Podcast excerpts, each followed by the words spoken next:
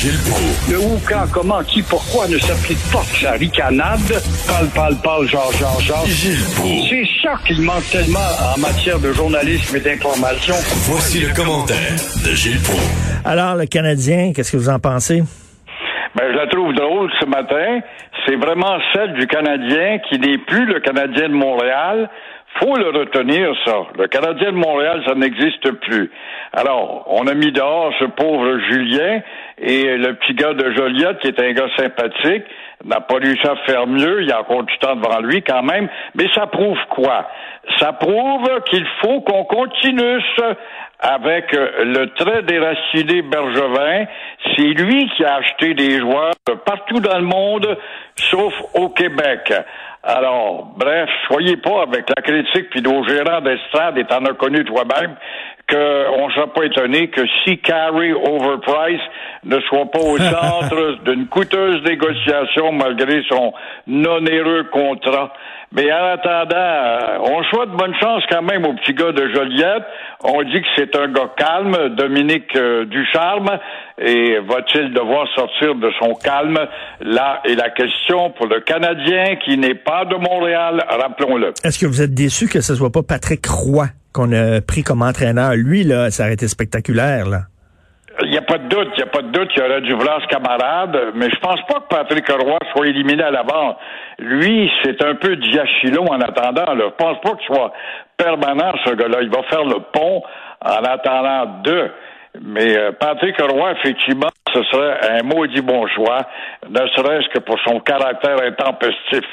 Ce dont le Canadien, qui n'est pas de Montréal, a besoin.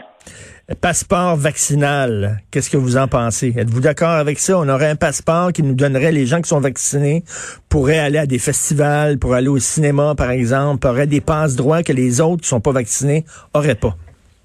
Exactement. Alors, on veut un passeport euh, vaccin de dire Québec, mais euh, ça, c'est tellement merveilleux de voir justement le gars avec son passeport aller se baigner, ou encore pour voyager à l'aéroport de Dorval dans ce centre de microbes, ou encore pour aller, euh, je ne sais pas, aux petites vues du, coin, ou faire du sport. Tu vois, regarde les contradictions. Là, ce matin, il va y avoir une manifestation le 7 mars. Les gens disent on va jouer dehors, on veut faire du sport, puis sport, c'est la quand tu regardes la Ligue nationale de hockey qui, elle, pratique un sport, se voit même affectée pour annuler des matchs parce que justement le virus est plus sournois que l'on pense. Alors où est-ce qu'on va régler ça, ce maudit problème-là? Est-ce que si le passeport n'est pas efficace, il va falloir retourner au bureau des passeports vaccins pour demander un autre parce qu'un vaccin et aussi un microbe, ça s'adapte tous les deux. Et puis, euh, ce qu'on est sûr, c'est que actuellement, ce qu'on sait, c'est que l'opération vaccinage euh, n'a pas encore dit si elle va fonctionner. Euh, jusqu'à maintenant, moi, je cherche le pays dans le monde qui s'est remis sur pied et je ne le trouve pas. Il y a deux choses avec le passeport vaccin. Un, c'est certain que sur euh, Internet, le dark web, on va vendre des faux passeports.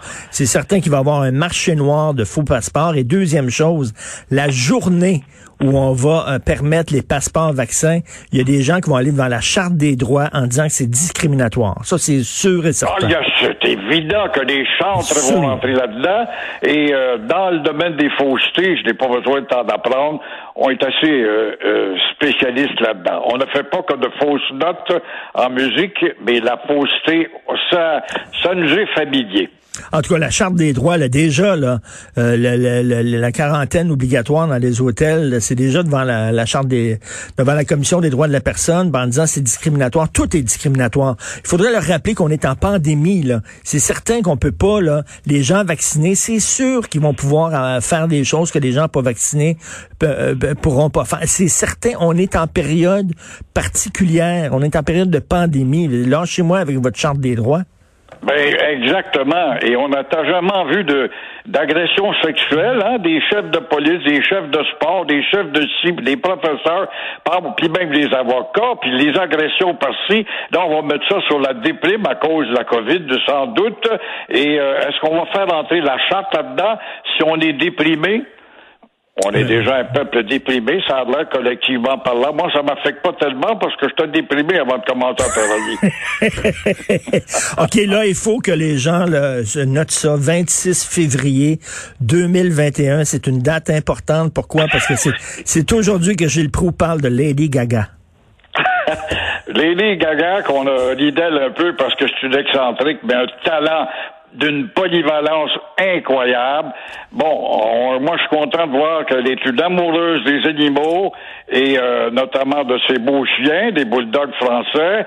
Bon, elle offre 500 000 dollars américains, c'est de l'argent maudit ça, euh, sans poser de questions au ravisseur qui a quand même blessé euh, Ryan Fisher, qui est le gardien de ces petits animaux qu'elle aime beaucoup.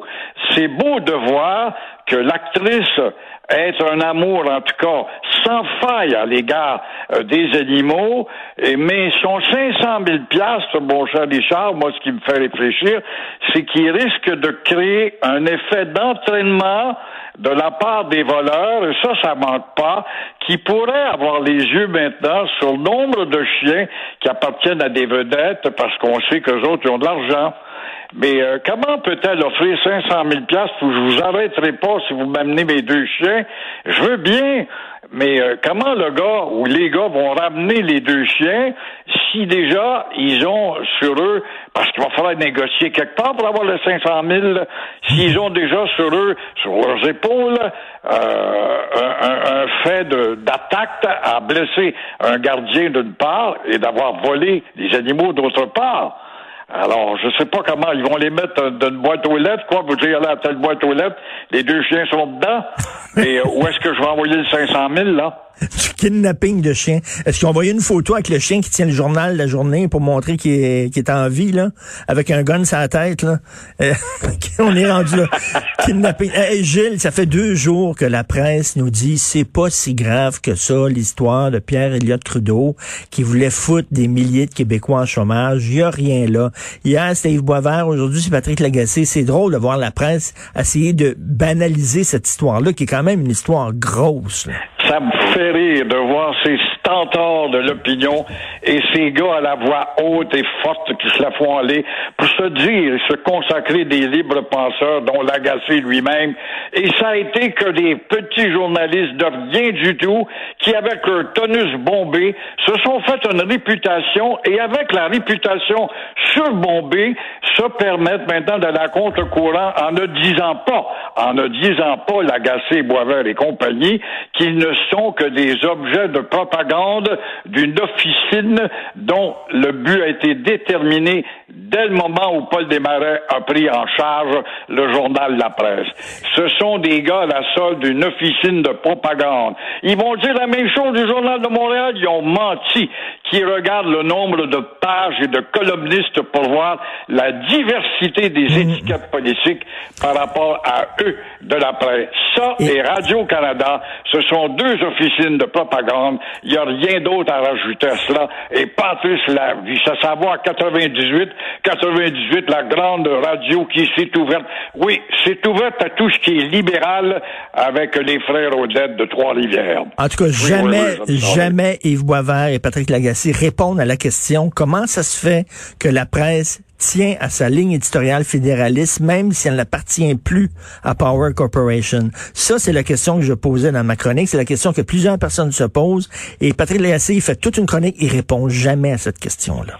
C'est vrai, puis c'est vrai que Paul Desmarais, de, toute façon, il n'est pas de ce monde, mais euh, même si Power s'est défait de la presse, on a bien vu la conférence de Madame qui a pris charge récemment pour s'engager officiellement dans la lignée de la défense du statu quo.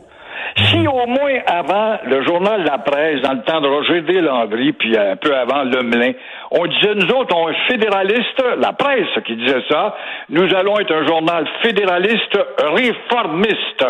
Alors, un journal fédéraliste réformiste, ça ressemblait à l'époque à des politiciens comme euh, Robert Bourassa, comme Jean Lesage, comme Daniel Johnson, comme Jean-Paul Lallier, comme Denis Hardy. En voulez-vous des fédéralistes réformistes? Il y en a, mais elle est maintenant euh, journal statuquiste qui, dont le but premier est de rapetisser le Québec, de l'aplatir pour plus qu'on en parle. Tout à fait. Vous êtes en feu. Bon week-end, Gilles. On se C'est lundi. froid, ça, qui me met en feu, là. Salut bien, mon cher Richard. Bonne Salut, Gilles. Bon week-end.